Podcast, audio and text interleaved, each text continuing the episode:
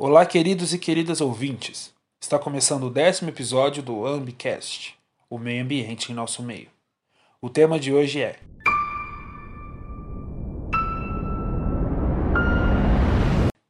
um retrato atual das políticas ambientais.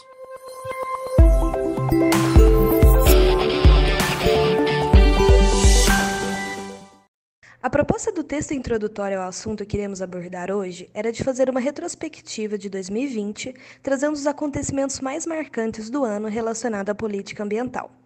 Bom, essa tarefa não foi tão fácil assim. Primeiro, porque 2020 foi um ano às avessas. No dia 15 de dezembro de 2020, foram registrados 1.621.150 mortes pelo vírus SARS-CoV-2, também chamado de Covid-19. No meio de um dos cenários mais calamitosos vivenciados no Brasil e no mundo, nenhum outro momento representaria melhor o cenário político-ambiental do Brasil, senão as próprias palavras do atual ministro do Meio Ambiente, Ricardo Salles, durante uma reunião ministerial em abril deste ano. Nós temos a possibilidade, nesse momento que a atenção da imprensa está voltada exclusiva, quase que exclusivamente para o Covid e daqui a pouco para a Amazônia, o general Mourão tem feito os trabalhos preparatórios para que a gente possa entrar nesse assunto da Amazônia um pouco mais calçado, mas não é isso que eu quero falar. A oportunidade que nós temos, que a imprensa não está tá nos dando um pouco de alívio nos outros temas, é passar as reformas infralegais de desregulamentação, simplificação, todas as reformas que o mundo inteiro, nessas viagens que se referiu o Onix, certamente cobrou dele, cobrou do Paulo, cobrou da Tereza, cobrou do Tarcísio, cobrou de todo mundo. Da, da segurança jurídica, da previsibilidade, da simplificação. Essa grande parte dessa matéria, ela se dá em portarias e normas dos ministérios que aqui estão, inclusive o de meio ambiente.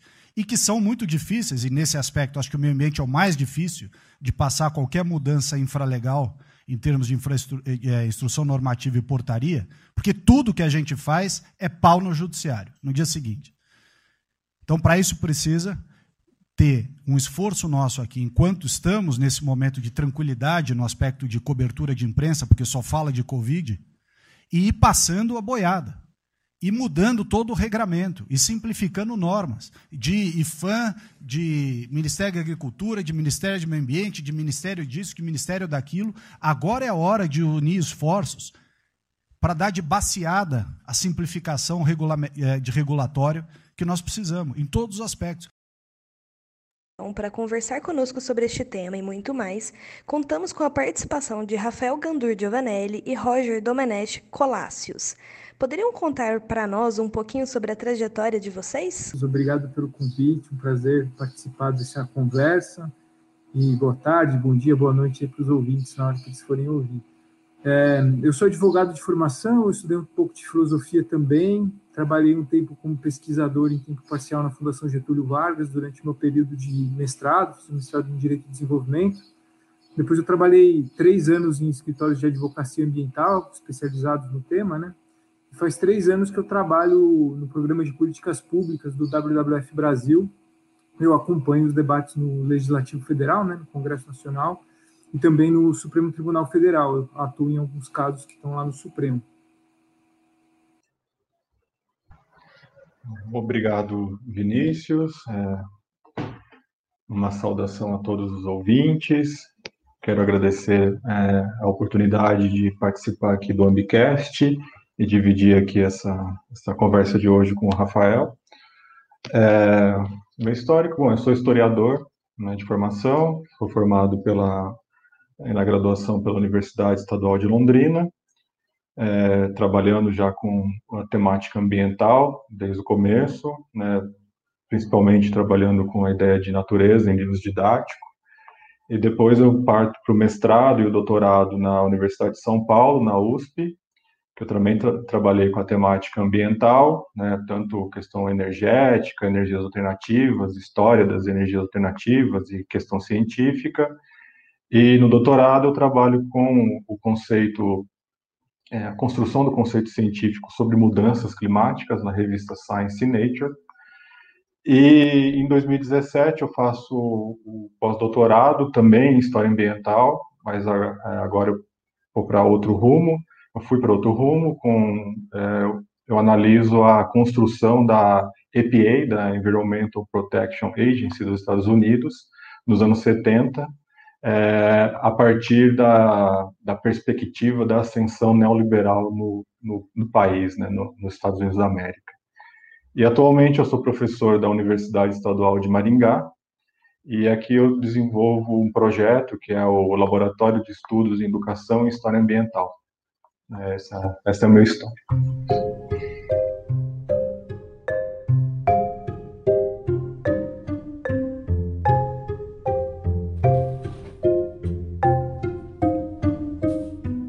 Vamos para as perguntas.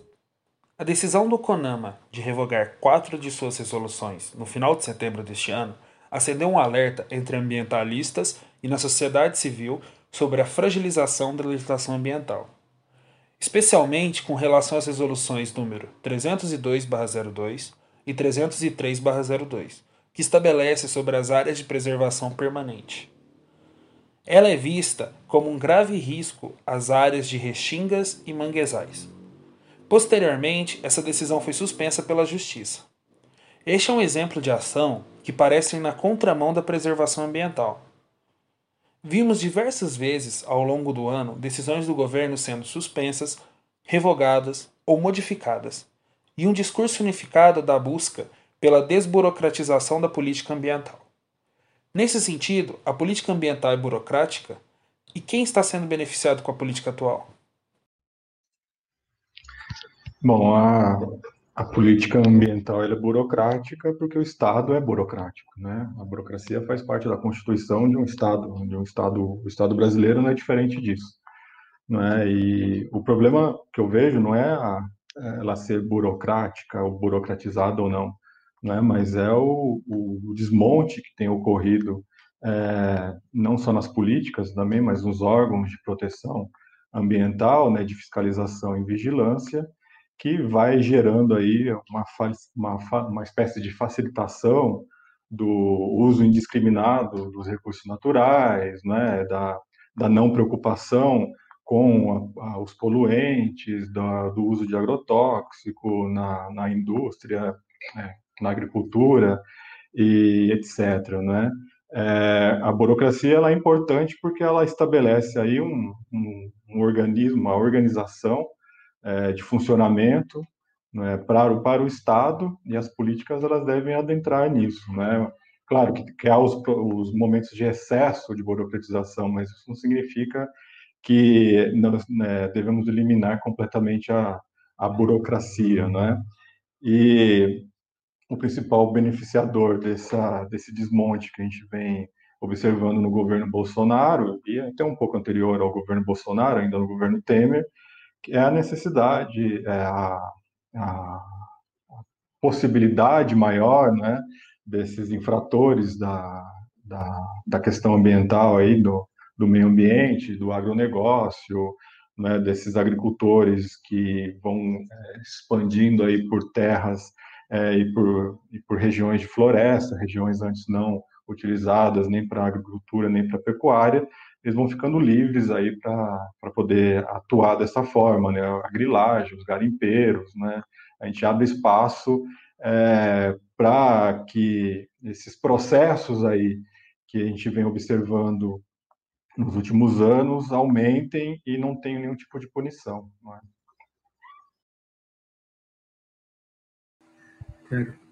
É, não, primeiro queria dar boa tarde também para o professor Roger aí, comecei me apresentando sem dar boa tarde para ele, foi um pouco deselegante, desculpa.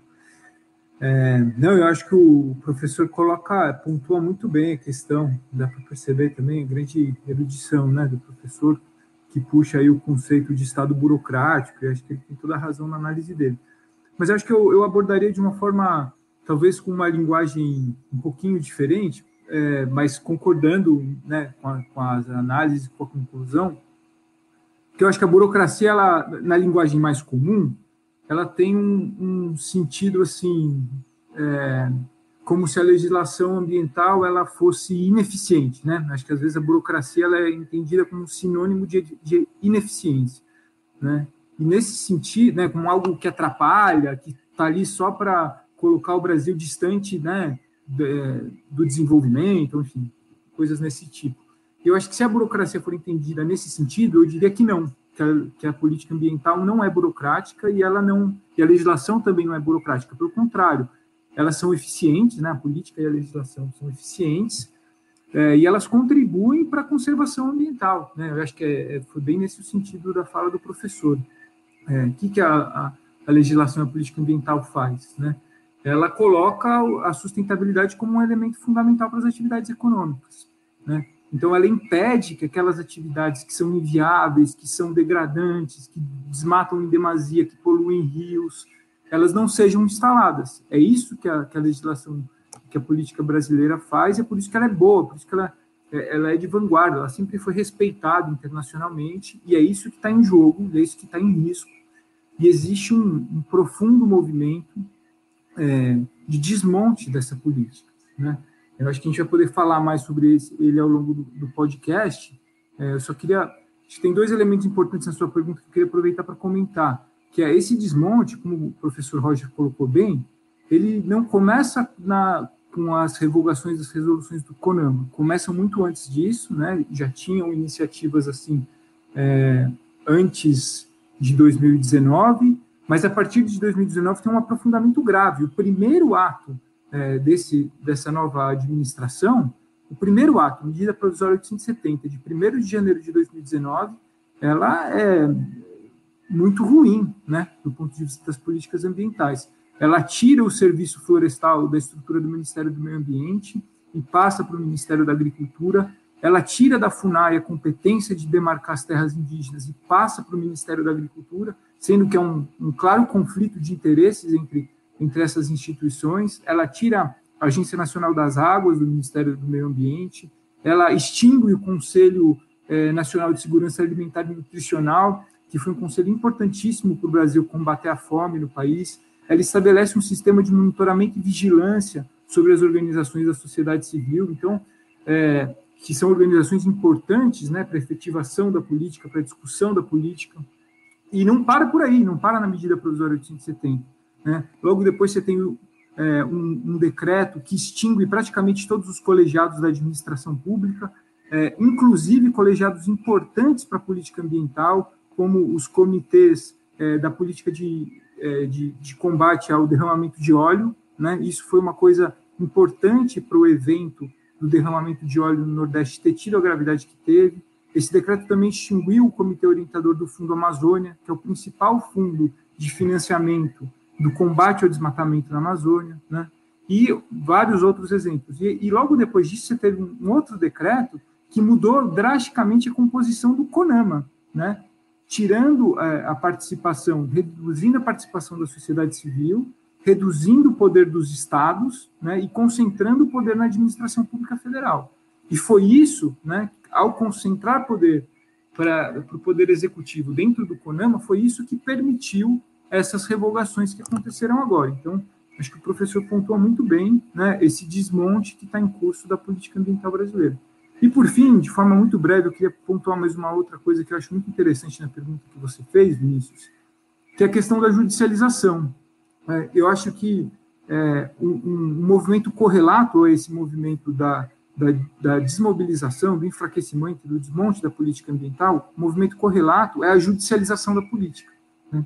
Como o poder executivo está enfraquecendo, está acabando com todas as estruturas da política ambiental, a resposta que a sociedade, que os partidos políticos têm dado, é levar essas discussões para a justiça, para a justiça rever essas decisões. E tem uma série de ações discutindo isso no Supremo, são inúmeras.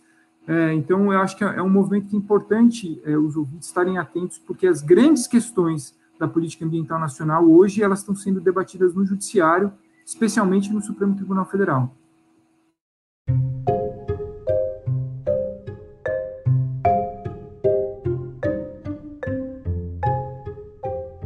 Folha de São Paulo divulgou um levantamento onde observou-se que nos meses de maior crescimento da pandemia do Covid-19, de março a maio de 2020, foram também os meses de explosão no número de publicações de atos relacionados ao meio ambiente publicados no Diário Oficial da União. Isto é, o número de decretos, portarias e medidas provisórias cresceu 12 vezes em relação ao mesmo período de 2019. O próprio ministro do Meio Ambiente, Ricardo Salles, confessou na reunião ministerial de abril deste ano, como divulgado no início desse episódio, o uso de atos infralegais pelo executivo para desmontar a regulamentação ambiental. Nesse sentido, você poderia explicar e dar alguns exemplos do que são esses atos infralegais? E por que, na sua opinião, o atual governo tem intensificado o uso deste tipo de instrumento no tocante ao meio ambiente? Eu acho essa pergunta muito oportuna e muito importante para entender o que está acontecendo no Brasil hoje. É, então, eu vou tentar, como advogado aqui, tentar explicar o que, que são os tais dos atos infralegais, né?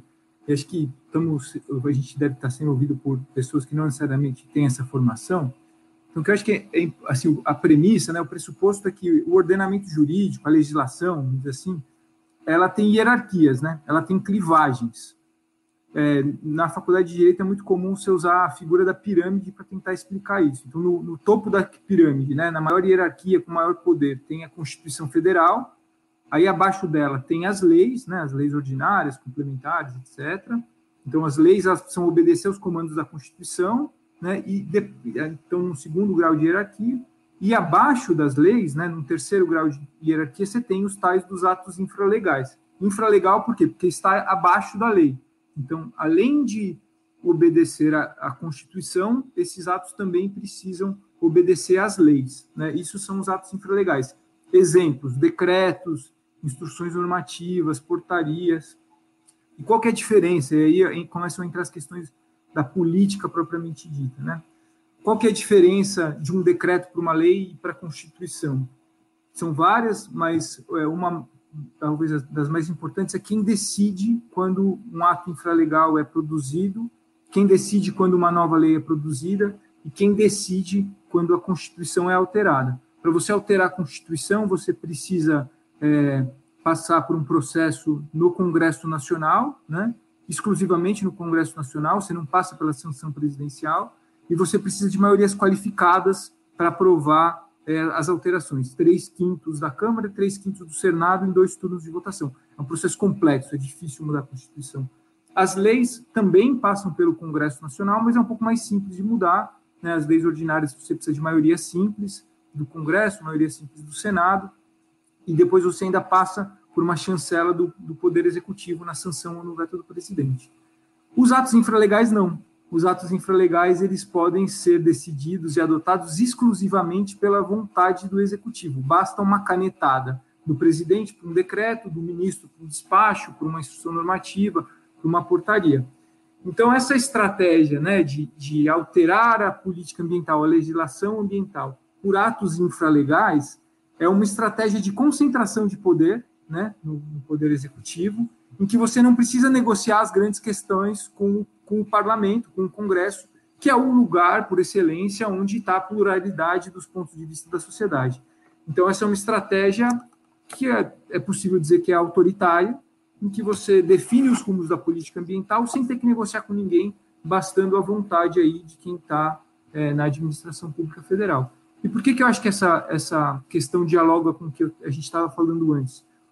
Porque os atos infralegais, né, como eles não passam por um, uma discussão no Congresso, como eles estão sendo produzidos exclusivamente com a vontade do Executivo, eles estão sendo judicializados, né, porque a sociedade, os partidos políticos, o Ministério Público, as associações de classe, elas entendem que eles estão sendo produzidos em desrespeito à legislação ou em desrespeito à Constituição, e aí a arena para discutir esses atos é o judiciário. Então, entre, é, a juíza ajuiza-se ações no Supremo Tribunal Federal, na Justiça Federal e por aí vai. E aí a discussão da política está acontecendo hoje no Judiciário. E aí, já estou me alongando demais aqui, quero ouvir o professor Roger, mas só para dar um exemplo, eu, eu, talvez o mais óbvio dele seja o despacho 4410 de 2020, né, que é um, foi um ato assinado pelo ministro do Meio Ambiente, né, nesse, bastou ali um, é, a vontade dele para esse, esse, ato ser produzido. E o que, que ele fez, esse ato, né, esse despacho? Ele reduziu a proteção da Mata Atlântica.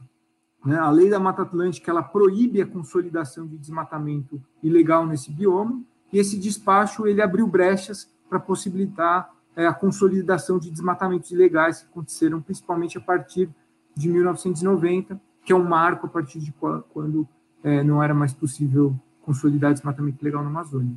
Então, esse é um exemplo claro. Né? Para fazer isso, seria preciso uma discussão complexa no Congresso, mudar a lei da, da Mata Atlântica, que é uma lei que está em vigor há, desde 2006, que deu muito certo, que consolida que, que, que, que faz um diálogo muito bom entre desenvolvimento e conservação do bioma, né? uma lei que funciona muito bem. Para alterar essa lei, em vez de fazer uma discussão profunda com a sociedade, preferiu-se uma canetada, né?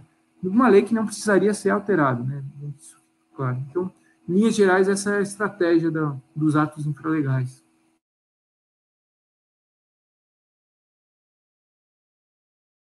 Tem só um comentário, eu não sou, sou leigo no assunto, né? não, sou, não sou da área do direito. É, eu acho que o, o, o, governo por decreto, né, ele já, já faz um pouco parte da tradição política brasileira há um bom tempo, né? Os governantes, sejam que âmbito for, se for prefeitura, estado ou governo federal, tem essa tendência de é, utilizar esses mecanismos infralegais, né? Eu, para mim, como leigo, qualquer coisa que não é legal já está na ilegalidade. Eu não imaginava que havia a possibilidade de ter menos ilegal ou né, estágios de até chegar na ilegalidade. Não é? Mas esse, esse uso de, decreto, de decretos e portarias é algo comum. Não é? O que o que diferencia esse governo né, é o excesso da utilização desse, desses decretos, como o Rafael muito bem falou, não é? Que tem é, o que me causa um certo é, receio, não só da área ambiental, mas principalmente na área ambiental, é que me parece que a gente caminha através é, desses decretos e portarias, né, por uma espécie de rompimento do acordo constitucional. É, o meu receio é que a gente é, é, comum a gente ouvir falar nos últimos anos, né, que estamos jogando a Constituição no lixo, né, não estamos respeitando a Constituição. E o que me parece que esses atos legais, não é, que, definido pelo Rafael, é, leva a um desvio da legalidade né, a ponto da gente é, pegar todo o acordo constitucional de 88 e simplesmente dar a possibilidade de ignorá-lo, né, de não torná-lo algo é, aplicável, algo respeitável aí para a sociedade, né, já que a gente vai ter sempre esse jeitinho né, de burlar a, a lei estabelecida. Né? E me preocupa também essa extrema judicialização que o Rafael falou, né, porque a gente sabe também que o judiciário não é um espaço neutro, né, Rafael? Não é um espaço de decisões neutras ali a, a, que vão que os, os, ministros do STF, não é, o juiz e tudo mais vão tomar esse é, aquilo que está estabelecido é, pela legislação em seu pé da letra e aplicá-lo, né? Tem muita interpretação nisso, né? Então, é, o receio que torne também o espaço do judiciário um outro espaço de decisões autoritárias também, não é? Porque aí a gente vai criando é, polos que não necessariamente são opostos, mas que vão se é, vão se debater aí, né? Vão vão entrar em conflito pelo domínio do Estado Nacional. Né? Então, é, é o, o, o, que me chama a atenção e que me deixa é, um tanto quanto temeroso aí pelo futuro, né, é a continuidade da aplicação desses decretos e a continuidade da judicialização, enquanto né, ambos os lados podendo aí sobrepassar aquilo que está no, na Constituição e na legislação. Né? É esse o meu receio.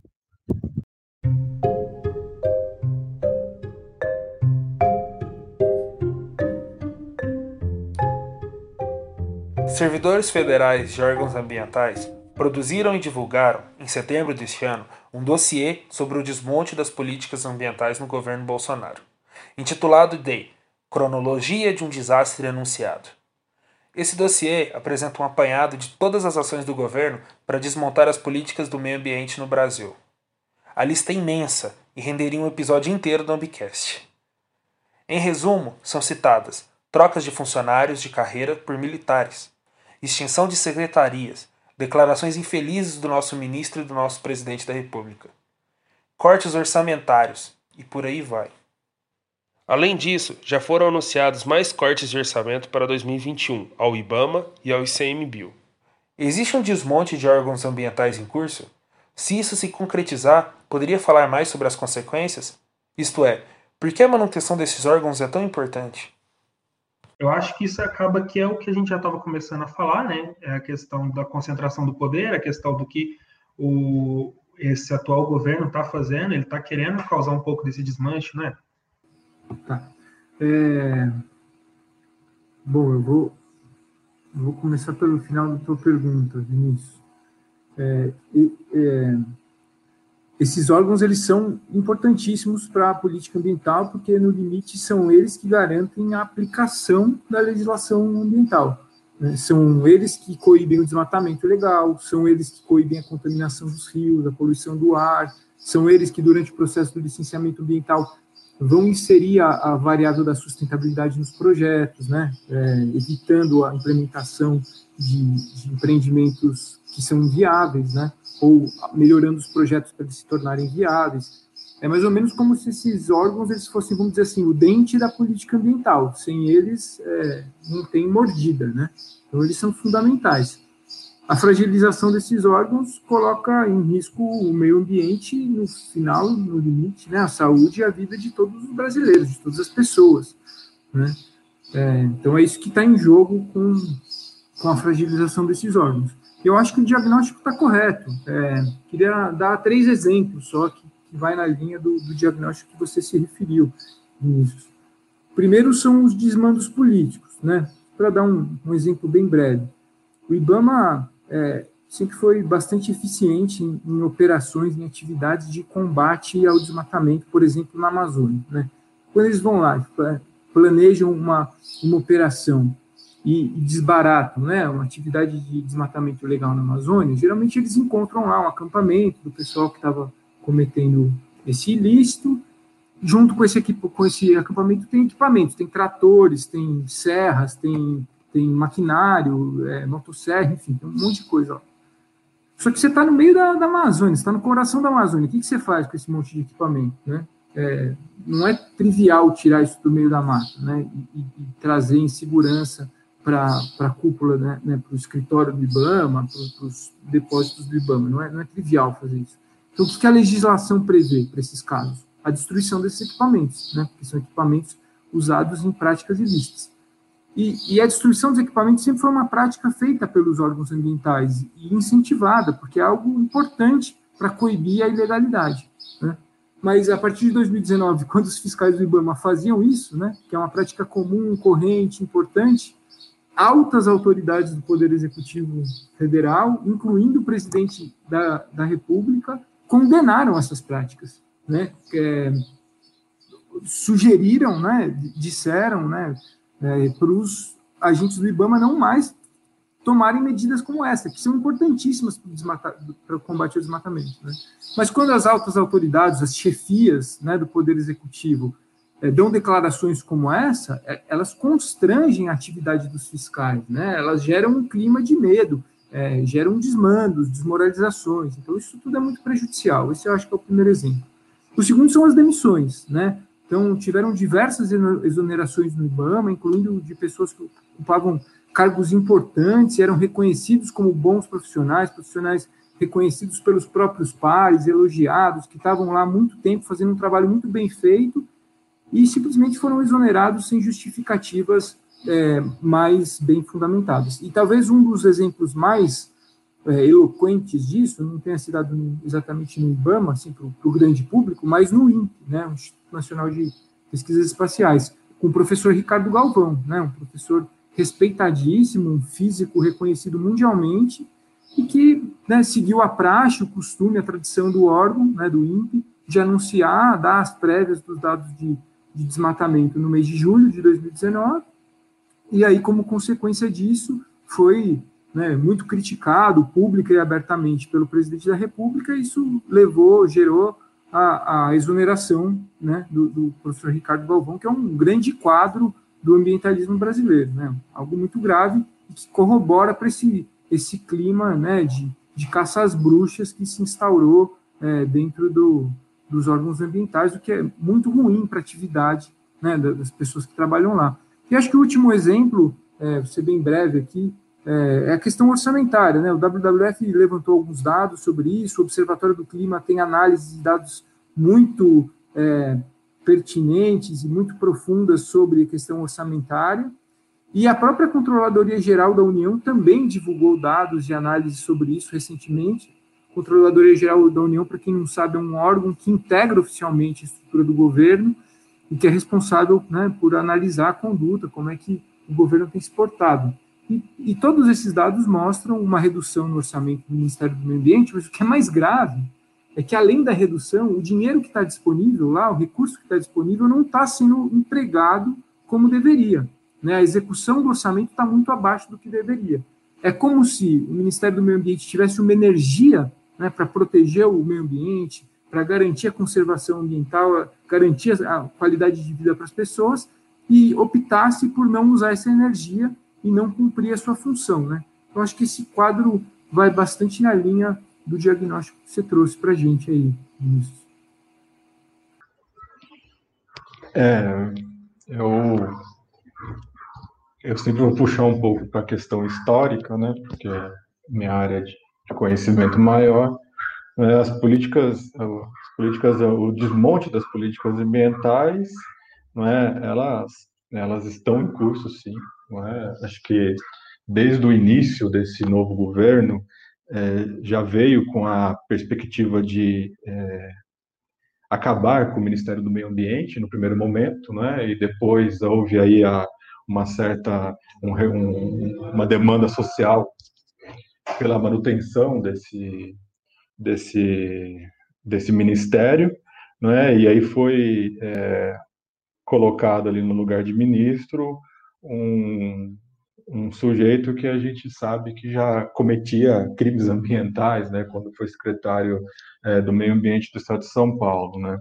Então já é, de início, né, de origem, a gente já tem aí a, uma proposta muito clara desse governo, é, do governo Bolsonaro, de desmonte dessas políticas ambientais, desde a parte macro até a, a questão micro, não é?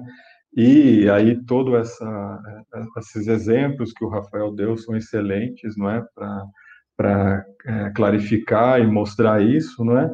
Mas o que eu penso, né, o que eu consigo trazer para vocês é que essa, esse desmonte já faz parte de, um, de uma agenda, uma agenda muito específica que é que o, o Estado brasileiro adota nos últimos anos, não é que é a, que é a agenda neoliberal, não é? E, e, na agenda neoliberal, isso é algo que eu tenho é, discutido bastante nesses últimos anos, na agenda neoliberal não, não é tanto o Estado mínimo como é divulgado, não é?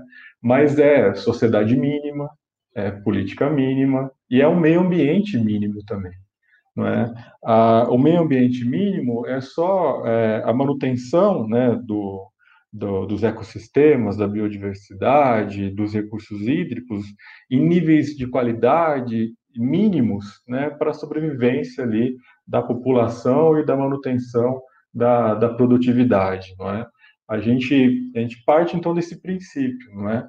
De uma, de uma de políticas ambientais que são desmontadas ou que são ou então medidas que são tomadas aí, né, diminuindo a presença do Estado, mas diminuindo especialmente, não é, a qualidade do meio ambiente, as questões ambientais, os problemas ambientais que são divulgados e são trazidos a público para a gente poder pensar e discutir.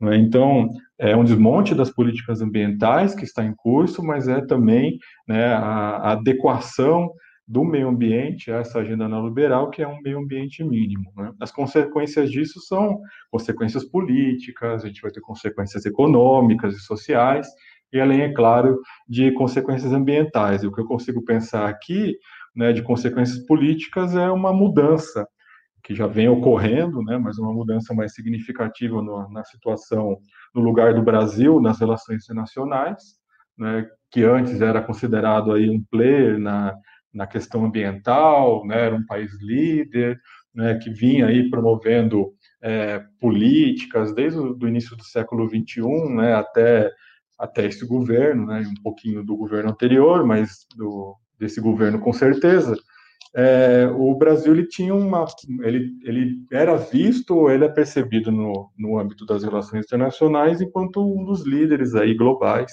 é, na questão ambiental, né, e também na questão da, das mudanças climáticas e tudo mais, né.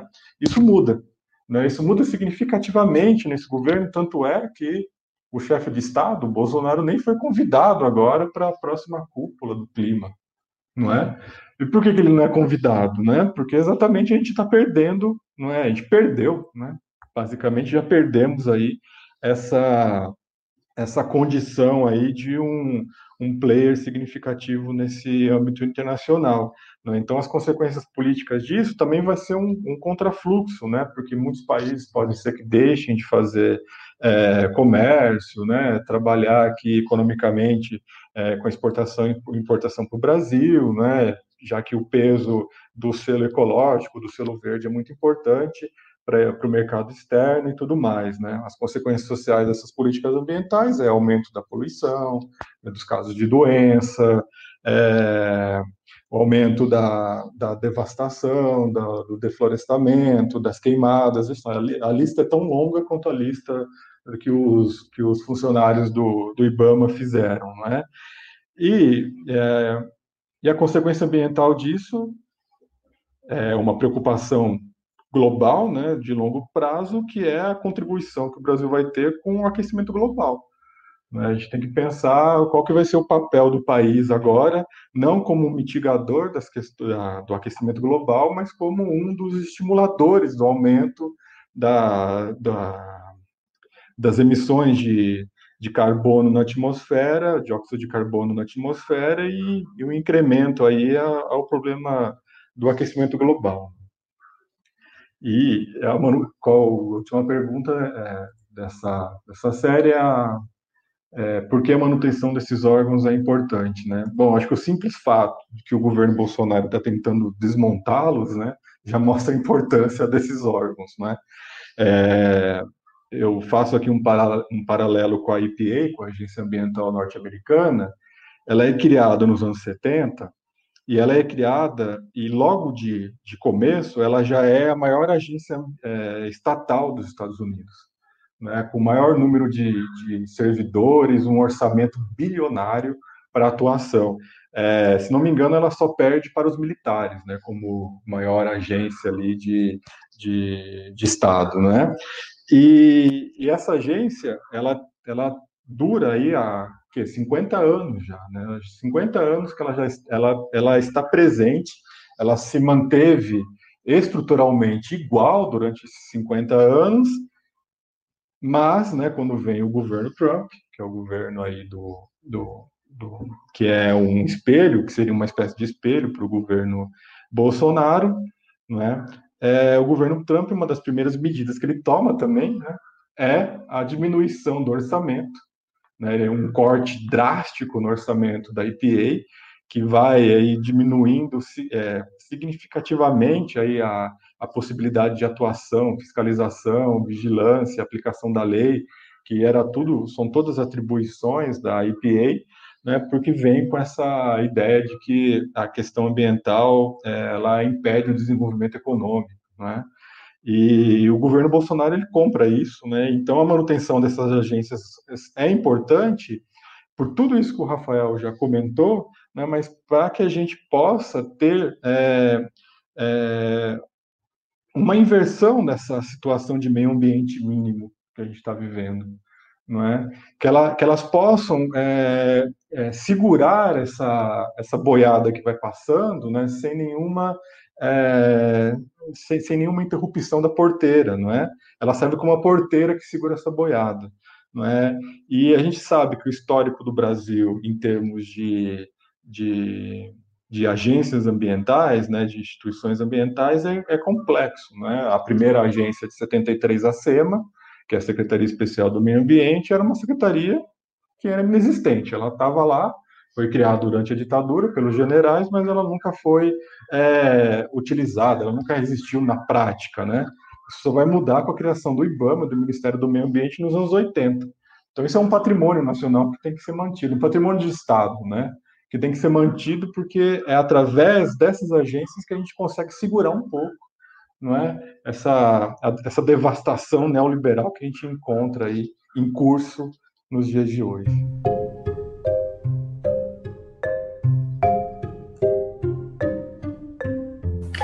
Bom, nesse sentido internacional, né, da própria derrota do Trump nas eleições desse ano e dos acordos inter internacionais que estão bem em alta, é, principalmente por conta das questões climáticas, é que surge a nossa pergunta 4.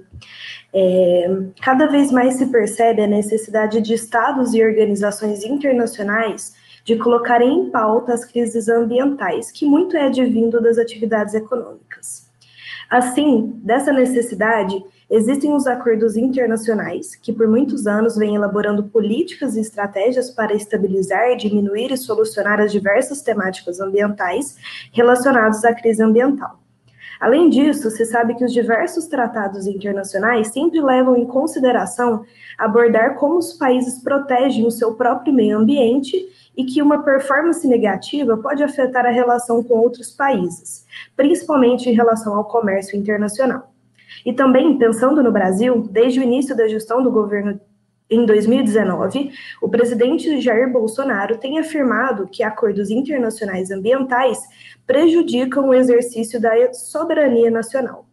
Diante disso, como os acordos ambientais podem afetar as políticas ambientais?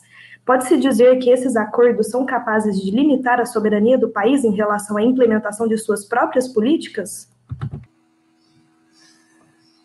É... Não, eu acho que é uma falsa polêmica. É, os acordos internacionais não comprometem a soberania do país. Isso é uma falsa questão. Né? Os acordos internacionais eles são celebrados pelos países justamente no exercício da sua soberania, né? É, e para as questões ambientais, especificamente ditas, isso foi resolvido lá nos anos 70, na Declaração de Estocolmo de 1972. Está lá, tem o princípio 21 que trata justamente disso. Então, isso é uma falsa polêmica que é, talvez o Poder Executivo esteja querendo criar, justamente porque a condução da política ambiental hoje tem sido desastrosa e isso tem colocado o Brasil numa condição ruim no cenário internacional. Né? Mas antes de eu quero falar disso, mas antes de falar disso, só esgotar esse ponto da soberania com dois exemplos. Né? É, o Acordo de Paris, por exemplo. No Acordo de Paris, o Brasil assumiu metas de redução das emissões, né, dos gases de efeito estufa. Mas essas metas foram definidas pelo próprio país. Né? O Brasil escolheu as metas que ele, que ele ia, que ele ia é, se impor. Né? É, ou, por exemplo, o Acordo de Escazú, né, que é um tratado internacional foi celebrado em final de 2017, 2018, não me lembro exatamente agora, mas por aí, 2017, 2018, no âmbito da OEA, né, das Organizações dos Estados Americanos. Esse acordo ele trata de direito de participação, acesso à informação e acesso à justiça em matéria ambiental. O Brasil foi um protagonista nas negociações do acordo. Né? No exercício da soberania do país, o Brasil ajudou né, é, a celebrar e a definir os direitos que estão sendo tratados nesse acordo. Então, essa questão da soberania é uma falsa polêmica. E aí, é, eu acho que outro ponto importante é como que é, os acordos internacionais ou a política ambiental, ela, ela contribui, né, ou prejudica o país no, na geopolítica, né, que acho que é um pouco isso que o professor Roger estava colocando bem na, na questão anterior. É, e a questão é, assim, para resumir um pouco, para ser mais simples aqui, a imagem né, do país, de um país no mundo, né, o lugar que ele vai que um país ocupa na geopolítica, nas relações internacionais, é bastante definido por quatro elementos, né? A estabilidade econômica, a capacidade econômica do país, a qualidade que ele tem da, da democracia dele, né? A segurança jurídica, né? As estabilidades das relações jurídicas, a previsão nas relações jurídicas, o respeito ao direito das, das populações e agora, dado esse contexto de crise climática, as políticas ambientais, né? Então, os temas ambientais, eles têm um protagonismo nas discussões internacionais. Né? Então, quando o Brasil lidera a agenda ambiental, né, quando o Brasil é, reduz as taxas de desmatamento da, na Amazônia, cria políticas efetivas, o Brasil se coloca como um líder nesse tema, que é um tema global. Né? E com isso, o Brasil se coloca em melhores condições de negociar qualquer assunto no cenário internacional. Então, para dar um exemplo, né, é, de 2004 a 2011, é, a taxa de desmatamento do, da Amazônia brasileira caiu drasticamente. Né? Essa queda foi importante para mitigar os efeitos das mudanças do clima. Isso alçou o Brasil a um lugar de protagonista nas, nos debates internacionais sobre clima. E o Brasil liderou os países emergentes na COP17 de 2011, lá no, em Durban. Né? E depois o Brasil estava numa posição de participar em quase pé de igualdade com as grandes potências para a formação do Acordo de Paris. Né? Então, ter boas políticas ambientais é, é, um, é, um, é um soft power, né? que, para usar a expressão em inglês, que o Brasil sempre teve, sempre usou muito bem e agora não está usando. Né? O, quanto menos a gente cuida das nossas questões ambientais, pior a gente fica no cenário internacional. Isso compromete nossas relações comerciais, econômicas. E acho que a gente pode tratar um pouco mais disso mais para frente. O Rafael está me fazendo ter saudade de uma certa época, aqui de 2004 a 2011, não sei porquê. Embora a gente saiba, né, Rafael, que não foi tão, não foi um mar de rosas ambiental também nessa época, né? Mas dá saudade de algumas coisas. Né? Bom, é, eu concordo plenamente com o Rafael sobre uma, uma falsa polêmica, não é, é, os acordos ambientais, a relação entre acordos ambientais internacionais e soberania nacional, ela é colocada ali como uma cortina de fumaça para para justificar algumas medidas e algumas alguns discursos, né, que a gente tem no governo, tanto do presidente quanto do ministro do Meio Ambiente, né? É, até porque assim os, o, é, é os acordos ambientais internacionais, não é? é, tirando um ou outro, né, e tirando também suas características aí de não necessariamente é, um contrato que você tem que realizar ele, né, com, com qualquer tipo de sanção se você não é, estiver a, a, se adequar àquilo que está no contrato, né, esses acordos aí, em grande parte, eles são marcados pelo fracasso, né, pela fracasso no sentido de não, é, eles não atingiram uh, as metas propostas, não é? é? Se a gente for pensar, protocolo de Montreal, não é? E, a, e as metas de 30 anos ou 20 anos, né? Ou décadas para se é, extinguir aí a, a, utilização do CFCs, é, o próprio protocolo de Kyoto, né? E a, a, as tentativas posteriores a Kyoto, as várias COPs que, que surgiram aí para tentar é, revitalizar, né? Paris 2015 é um exemplo disso, né? De tentar manter esse acordo vivo, né? Mostra também esse, esse fracasso é, que eu considero, né? Não sei, é, outros podem não considerar assim, mas é, um, é uma espécie de fracasso aí em âmbito, em, em âmbito internacional para para estabelecer aí metas que que são necessárias, né? Eu não estou falando que os acordos ambientais internacionais eles não são necessários e não são importantes, mas eu digo que em termos de é, aplicação, operacionalidade, né, desses acordos, eu vejo um grande fracasso porque eles não atingem as metas que foram estabelecidas, né? É, então, é, isso marca também, né, uma certa inexpressividade da ONU aí como força coercitiva, né? A ONU não tem esse papel de obrigar os estados, né, a realizarem é, aquilo que foi assinado nos acordos, né?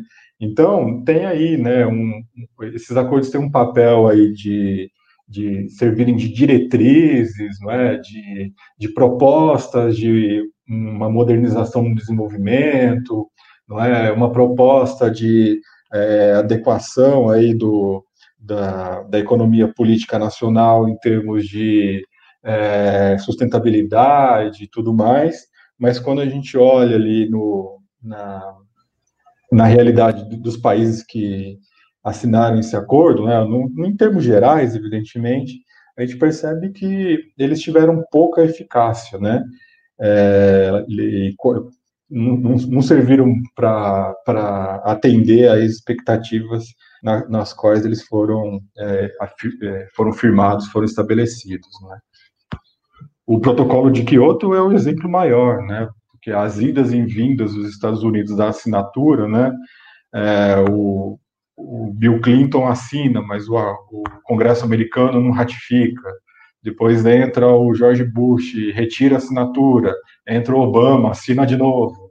Né? Entra o Trump, tira a assinatura. Né? Então mostra que né, qual que é o valor, qual que é o papel né, de um acordo internacional para efetivamente é, modificar a situação ambiental de um país, de uma região, né, ou, do, ou, do, mundo inteiro. Né? Eu acho que é, é, essa é uma questão que tem que ser é, levantada. Né?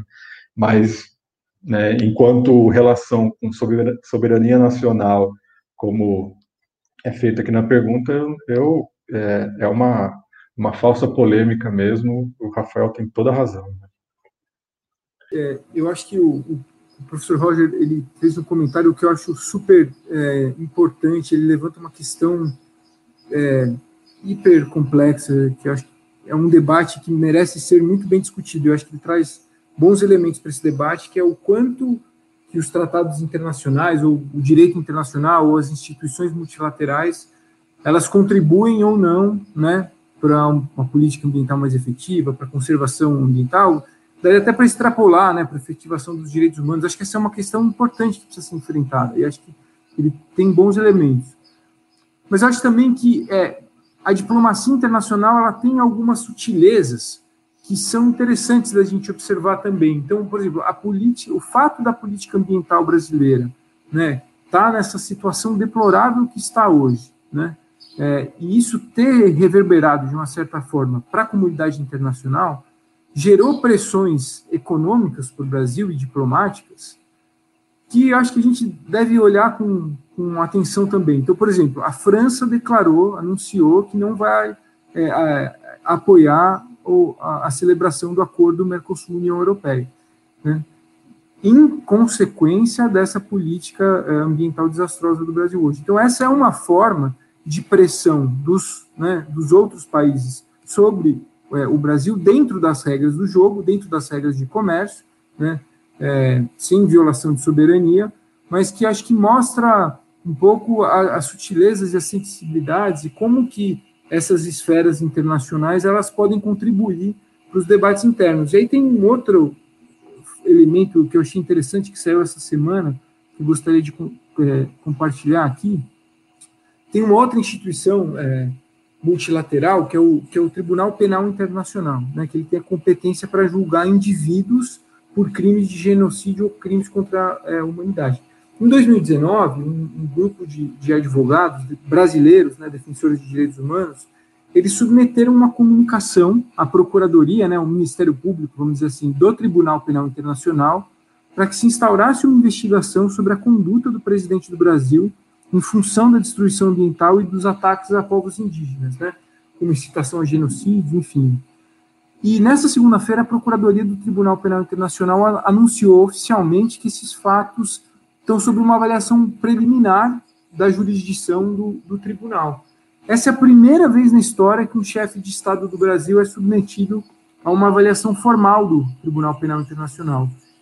Então, isso certamente vai gerar uma pressão diplomática muito forte para o Brasil. Né? Isso é, chama a atenção da comunidade internacional para o que está acontecendo aqui, e isso pode contribuir para uma mudança de postura interna, é, numa leitura mais otimista. Né? Mas eu acho que o professor Roger colocou bem, é, isso é passível de, muita discussão e hipóteses divergentes, mas acho que é um, é um é uma outra esfera da discussão da política que, que vale a pena ter um olhar também.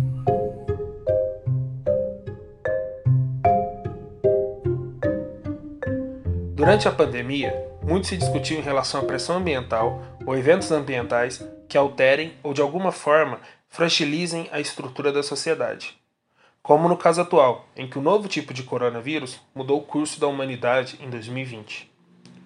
Podemos citar também chuvas torrenciais que provocam cada vez mais alagamentos, enchentes e aumento do número de desabrigados. assim como o aparecimento de novos vírus, superbactérias ou superfungos. Diante disso, como a política ambiental deveria ou poderia atuar no sentido de minimizar os impactos desses eventos na sociedade? A pandemia afetou de alguma forma as políticas ambientais? Ou podemos dizer que a falta de políticas ambientais afetou a pandemia? Bom, a pergunta é super interessante, né? A gente pensar na relação entre pandemia e meio ambiente, não necessariamente apenas política ambiental, não é? é mas eu vejo que a pandemia ela vai ela vai ter um efeito é, bom eu não posso aqui fazer previsão de futuro né a gente pensa em tendências né mas ela vai ter um efeito aí muito significativo em relação às desigualdades ambientais né eu acho que ela vai vir acentuar aí as já existentes desigualdades né as, as áreas de conflito ambiental não é? De, e, e, evidentemente, em consequência disso, a própria pressão sobre o mundo natural. Não é? Por que, que eu digo isso? Né? Porque a pandemia, ela trouxe, ela teve como consequência é, direta não é, uma, um aprofundamento de uma crise econômica que já estava ali é, em vista, né, no horizonte de muitos países já em 2019. Não é? E em países de economia mais frágeis, como o Brasil, né, isso, isso, vai, isso teve um efeito, é, está tendo um efeito, né, já que a pandemia não acabou, está tendo um efeito devastador né, para a economia e principalmente para a geração de empregos, né, que já estava é, numa situação calamitosa no Brasil, mas e agora ela só tem a tendência a aumentar, não é? Quem vai sofrer diretamente com essa esse, essa recessão econômica e de trabalho vão ser aqueles que estão também em, em situação de, de risco ambiental, né, que são os mais pobres, né, que estão em, em regiões aí de, de, de secas mais, mais é, intensas, que estão aí em situações onde é, o, o, a habitação, é, o espaço de ocupação, o espaço onde eles ocupam, né, é, está em risco ambiental permanente, não é? Essas pessoas que já estão, é, já sofrem as desigualdades sociais, já sofrem com a imposição aí de, de determinadas medidas é, políticas, econômicas, que impactam diretamente na vida deles, com a pandemia, essa desigualdade aumenta, né, e aumenta também a desigualdade ambiental. E em outro aspecto, né, exatamente por conta dessa recessão, dessa, dessa diminuição da produção industrial no mundo, não é? Eu vejo que quando a pandemia acabar, não é? E que, e, mas isso já está se mostrando aí nos, nas tendências econômicas dos últimos meses, mas eu vejo que quando a pandemia acabar, é, de fato, né, com a vacinação, de, pelo menos de todo mundo, não sei quando vai acontecer isso no Brasil, não é, mas com, com, com a vacinação mundial aí, né, e com uma a imunização aí contra a Covid-19, eu acredito que vai, isso aqui é prognóstico, né, eu posso estar completamente errado, espero estar completamente errado, eu acho que a pressão sobre o mundo natural, sobre os recursos naturais vai aumentar. Né? Eu acho que a, a, as indústrias, as multinacionais, não é? Essas, é, as transnacionais também, não é? elas vão é, aumentar a voracidade delas né, pelos recursos naturais para suprir né, esse ano de, de diminuição aí da, da, da produtividade, não é? Então, eu, eu acredito que as políticas ambientais, nesse sentido, não é? E aí a gente retoma as perguntas anteriores, né? As políticas ambientais nesse sentido, elas vão, elas poderiam auxiliar né, na diminuição tanto da desigualdade ambiental, né, que é uma das, das propostas das políticas ambientais, especialmente no Brasil, né, e em outras partes do mundo, mas aqui principalmente, e também segurar aí essa, essa voracidade da, é, do mercado em torno aí né, do, dos recursos naturais, não é? Mas se a gente está vivendo também um clima de desmonte das políticas ambientais aqui no Brasil, não é? O que a gente vê é que é, a, vai ter uma continuidade aí, pelo menos nos próximos dois anos, não é, e uma, e uma, uma tendência aí de aprofundamento da, do, da crise ambiental, dos problemas ambientais, da, das queimadas e etc., mesmo com a mudança de governo nos Estados Unidos. Acho que é, é, quanto a isso não vai haver uma diferença muito grande, a não ser que a gente consiga reverter aí no plano jurídico, como diz o Rafael, a, a esse desmonte das políticas ambientais. Eu acho que o professor Roger encarou bem essa pergunta, que não é trivial. É, não, eu faria um comentário breve. É, eu acho que a pandemia ela está mostrando para a gente, né, embora a gente não tenha conseguido superar, que políticas públicas importam. Né? Os países que conseguiram responder um pouco melhor ao desafio né, da pandemia foram os países que tiveram organização, políticas sólidas. Claro que tem um problema grave de desigualdade no Brasil que complica é, muito qualquer resposta, qualquer desafio nacional que a gente tenha, mas com políticas públicas bem estruturadas, se tem maiores condições ou melhores condições de fazer frente a esses desafios. É, por que, que eu estou dizendo isso? Porque as, as mudanças climáticas são uma realidade. Né? Então, você colocou na tua pergunta, Vinícius, das enchentes, dos alagamentos, é, em outras regiões a gente poderia falar da falta de chuva, das secas. Isso já são sinais das mudanças de clima, né? Então, é, se a gente não mitigar as mudanças climáticas, né, se elas se acentuarem, cada vez esses eventos climáticos extremos serão mais frequentes, né? E como o professor Roger coloca bem, acho que todos vão sofrer com isso, né? Todas as pessoas vão sofrer com isso, mas tem pessoas que vão sofrer mais, que são as pessoas que mais sofrem desde hoje já com a desigualdade social, que têm menos acesso a recursos, que têm menos acesso às próprias políticas públicas.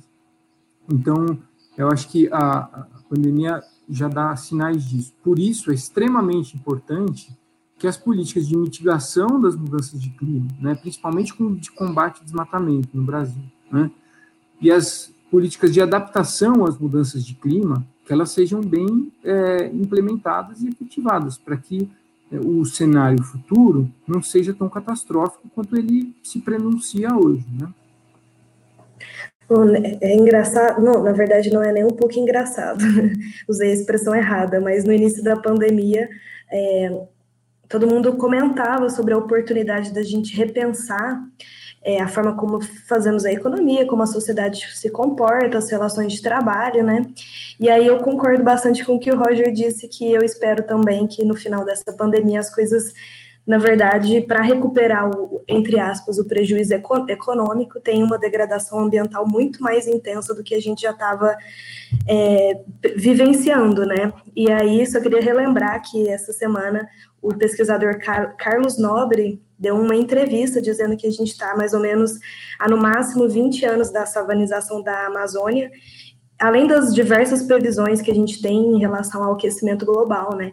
Eu fico refletindo o que falta para que uh, não só os políticos, mas também a sociedade assimile a urgência que é as questões ambientais, né? Onde que está a falha tanto de nós que discutimos meio ambiente, que somos ambientalistas, né, quanto do, das, das, dos próprios políticos e da sociedade. Acho que informação é, ela hoje é mais disponível e acessível, mas ainda fico tentando descobrir onde que a gente precisa melhorar em relação às pessoas assimilarem essa urgência.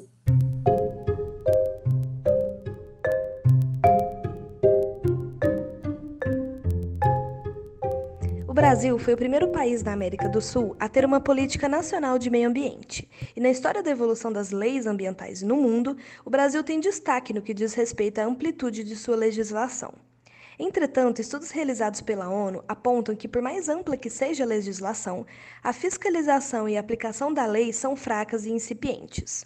Diante disso, podemos dizer que a política ambiental brasileira é sólida ou ainda necessitamos de modificações jurídicas, além da ampliação e intensificação da fiscalização?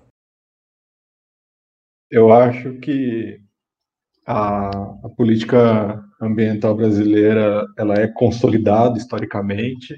O Rafael falou isso na, na, em uma resposta anterior e não tem dúvidas sobre essa essa questão, não é? Ela já é, é reconhecida internacionalmente, não é, como uma política moderna e etc. Mas eu acho que ela é mal operada, né? Mal operada porque tem interesses do Estado em torno dessa operação ou não, né? É a, era, é, o, é a burocratização que a gente falava aqui, não é? Em seu excesso ou em sua ineficiência, né? Como bem disse também o Rafael, não é? Mas olha, é, toda política, não é? Ela, ela sempre passa pelo ciclo de atualizações, né? Então, de reflexão, de repensar essas políticas, não é?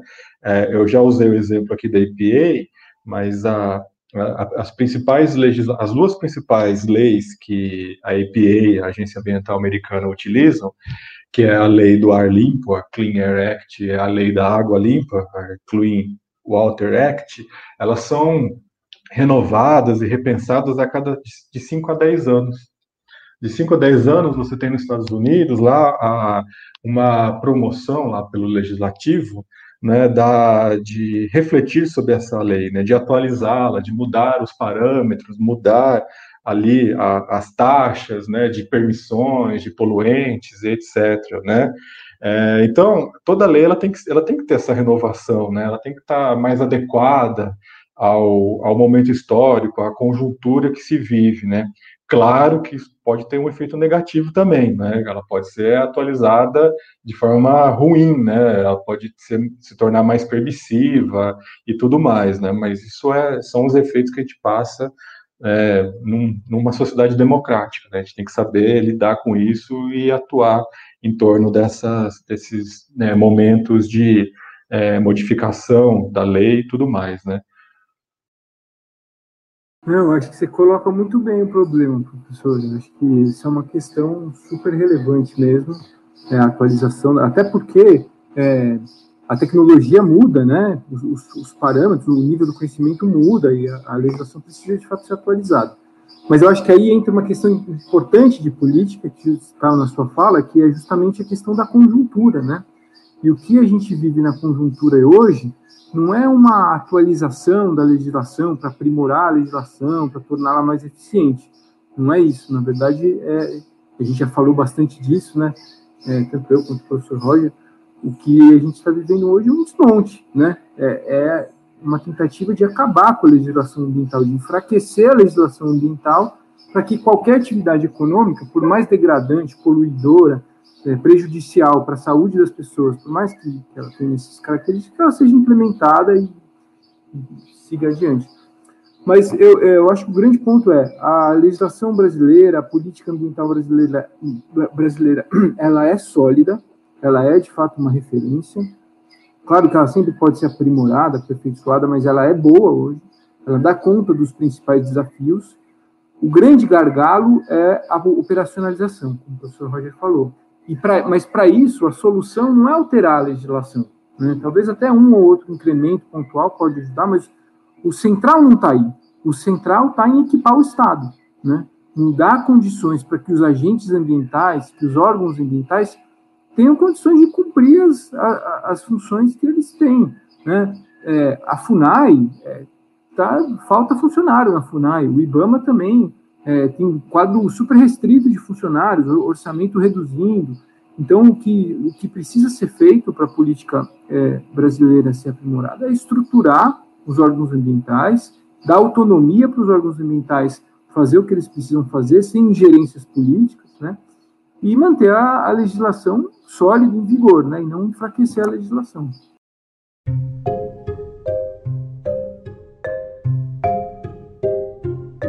A comunidade científica tem alertado que priorizar a preservação e recuperação dos ecossistemas deverá ser a melhor forma de prevenir novas pandemias, além de garantir a estabilidade econômica e socioambiental das nações. Podemos esperar esse tipo de governança no cenário pós-pandemia no mundo e no Brasil? Bom, eu sou um, um, um, eterno pessimista, né? Na verdade, eu não sou pessimista, acho que eu sou realista, né? É, eu acho que a gente não pode esperar muito uma mudança é, na forma de governança nesse cenário pós-pandemia. Né? Eu acho assim, se tivesse tido uma, uma solução, é, uma uma a tentativa, pelo menos, do governo brasileiro, né, e de outros países do mundo, mas estou pensando aqui no Brasil, de, de ter adotado as medidas é, sanitárias e cientificamente comprovadas, né, ou propostas pelos cientistas, e de forma é, que fosse é, aplicada em sua totalidade, né, tivesse o lockdown e o lockdown fosse mesmo é, aplicado ali por toda a população, né, tendo o exemplo aí dos nossos governantes, etc. Eu acho que se isso fosse feito e a gente conseguisse evitar aí um, um, uma manutenção da pandemia por meses e meses, como a gente está vendo hoje, talvez, e só talvez, né, a, a, haveria a possibilidade aí de que a, as questões ambientais, né, a pressão sobre o meio ambiente, e tudo mais, é, se tornasse parte, uma parte mais importante da governança, tanto nacional quanto internacional. Mas isso não acontece, isso não aconteceu. Né? O que houve foi a, a, a, continuidade da pandemia aqui no Brasil, né? A gente nunca saiu da primeira onda, né? Foi um tsunami e a segunda onda nos outros países, principalmente nos Estados Unidos, né?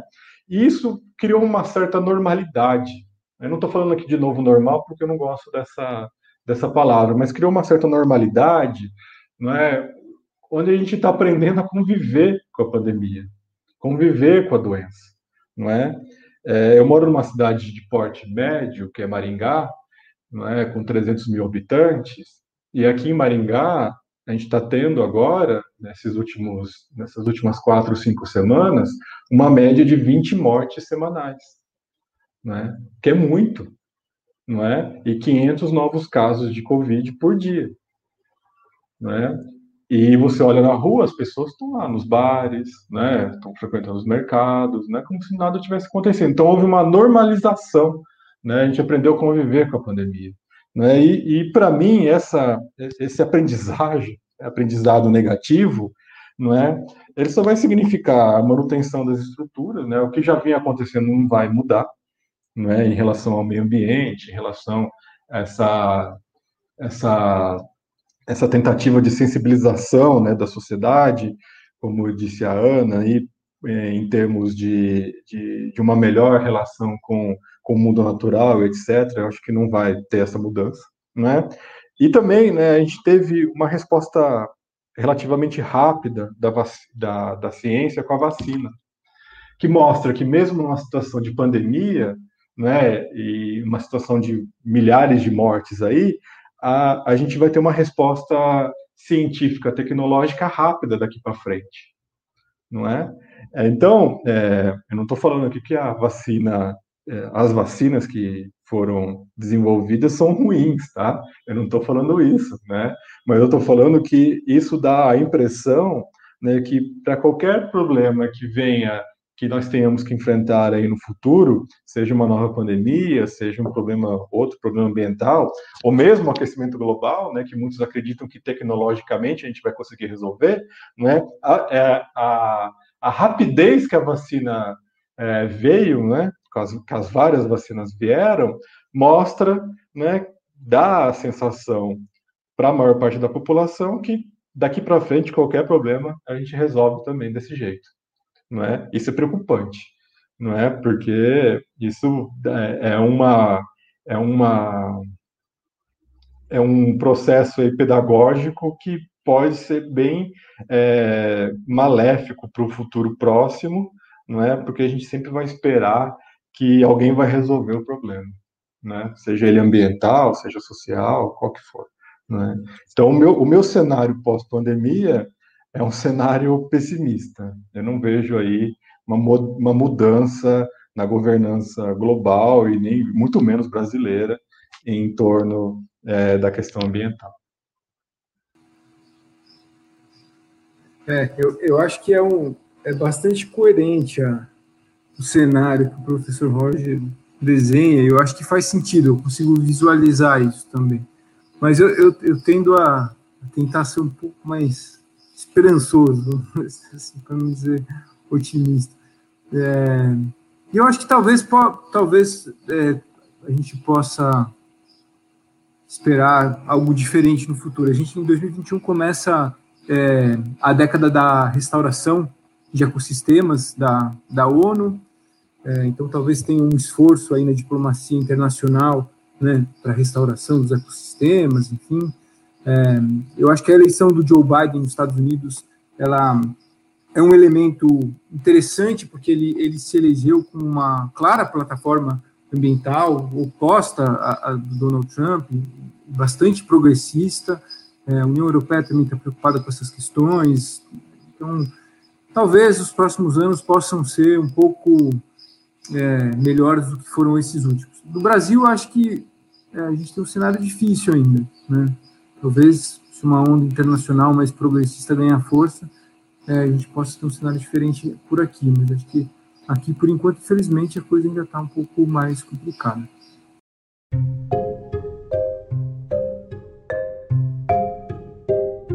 Ao longo de todo o Ambicast aqui, a gente discutiu exatamente isso. A gente discutiu a importância dessas políticas ambientais, a importância do ambiente, principalmente para o Brasil.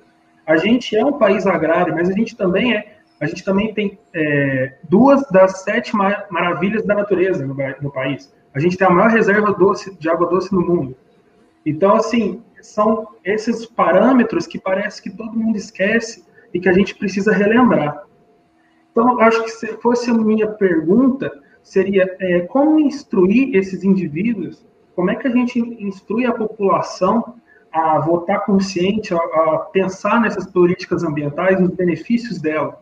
Eu acho, Vinícius, educação ambiental. Educação ambiental, mas não é essa educação ambiental que é ensinada em sala de aula, né? que, que é uma não disciplina, né? exatamente por é, ser previsto aí no, na, no, no Programa Nacional de Educação Ambiental que ela seja interdisciplinar, etc. Né? Então, é uma disciplina que não existe né, mas uma e, e, ela é extremamente instrumentalizada, né? Ela vai ensinar os alunos a fazer horta, né? Vai ensinar os alunos o, os aspectos básicos da ecologia e tudo mais, que é tudo importante. Não estou descartando isso, não é? Mas ela não ensina cidadania, não é? Ela não ensina questões políticas, não é? Ela não ensina é, da onde, é, qual é a origem da, dos problemas ambientais, da crise ambiental. Né? Ela não discute ela discute consumo, mas consumo individual, e não discute produção e consumo coletivo, não é? Então, é, para mim, a educação ambiental ela é fundamental né, para a, a sensibilização, mas não na sensibilização no sentido de uma, uma simples relação com a natureza, né, com o meio ambiente, com o mundo natural, mas uma conscientização clara né, do, que, do que é importante, do que é do que deve ser feito, não é, para a melhoria das relações entre sociedade e meio ambiente, mas especialmente para a formação de cidadãos, não é? Cidadãos conscientes e politicamente ativos. É por isso que eu defendo uma educação ambiental transformadora, a educação ambiental crítica, né, que é a educação ambiental aí de que é promovida pelo Marcos Sorrentino, que é promovida pelo Marcos Reigota, pela Isabel de Moura Carvalho, pela Michele Sato, né, por vários é, educadores aí, e que batem nessa tecla né, da necessidade de que a educação ambiental ela seja é, formadora de cidadãos, né, que ela seja voltada para a democracia, né? E aí sim a gente consegue ter uma mudança nesse panorama que você colocou, Vinícius. Fora isso, eu acho bem difícil qualquer outro tipo de, de medida, de ação e tudo mais. É, eu queria pegar esse gancho aí do professor Roger, que eu achei muito bom. Eu acho que é isso, a gente precisa resgatar a cidadania, precisa estimular a política. Acho que esse discurso de que todos os políticos são ruins, ele ele é falso e ele fortalece os políticos ruins, na verdade, e tem políticos bons, e é possível entrar e participar da vida cívica né, e da vida política do, de um país, mesmo sem fazer parte necessariamente de um partido político. Né, você pode fazer parte da sua associação de bairro, do centro acadêmico da sua universidade, né, das associações ambientalistas, e exercer sua cidadania. Né, eu acho que isso é importante. Acho que a gente é, a política não pode ser demonizada, pelo contrário, ela tem que ser fortalecida e a participação democrática na vida política é fundamental para a gente ter um futuro promissor e uma vida boa para todos, né?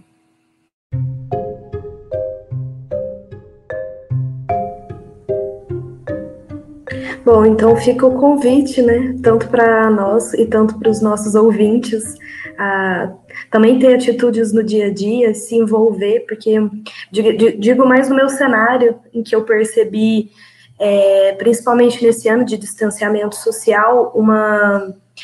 É, um desânimo, uma descrença, e eu acho que isso tudo é proposital, né? É, até a descredibilização da política ela é proposital. Então, querem colocar para nós que não tem solução. E, na verdade, tem muitas, né? A gente precisa é, organizar e nos colocar também à prova disso e ter a nossa atitude cidadã. E acredito que esse também é um dos propósitos do nosso Ambicast. A gente está finalizando a nossa primeira temporada, foi um grande desafio, mas é, todos nós envolvidos colocamos como missão fazer algo que seja transformador, pelo menos ao nosso redor. E agradeço muito a participação de vocês. É, todo episódio é um aprendizado, uma transformação, e a gente sempre sai muito melhor do que a gente chega no início. Muito obrigada mesmo a participação de vocês. Eu que agradeço, foi ótimo, né? foi um papo bem bacana. Muito bom também conhecer o Rafael, prazer agora de conhecer o Rafael. Espero que o Ambicast aí dure por muito tempo ainda. Parabéns para vocês. Gostaria de agradecer aí a todos, professora Samara, Vinícius, a Ana, professor Roger, foi um prazer conhecer, conversar um pouco mais com você e, enfim, agradecer aí todos os ouvintes. Enfim, boa tarde, boa noite, bom dia aí, dependendo do horário que nos ouvirem. E parabéns pelo projeto, Vida Longa ao Ambicast.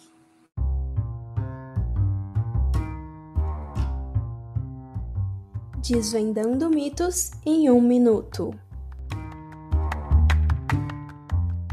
Bom, o Desvendando Mitos de hoje vem de uma frase. Licenciamento ambiental e políticas ambientais atrapalham o desenvolvimento no país. É mito. O licenciamento ambiental, assim como outros instrumentos da política ambiental brasileira, tem como objetivo compatibilizar o desenvolvimento socioeconômico com a qualidade ambiental. Então, não se pretende impedir ou atrapalhar os empreendimentos e atividades, mas sim regulamentá-los para que seja desenvolvido de forma ambientalmente viável. Então, quando se fala que o licenciamento ambiental atrapalha o desenvolvimento, a afirmação é baseada em uma visão exagerada e simplista, baseada em um modelo de desenvolvimento que vê o meio ambiente como um empecilho e não como parte da solução. Apesar de haver muitas coisas a serem melhoradas, ao longo dos anos, a prática do licenciamento ambiental tem sido fundamental para contribuir para que as questões ambientais sejam observadas pelos diversos empreendimentos, diminuindo os impactos ambientais negativos.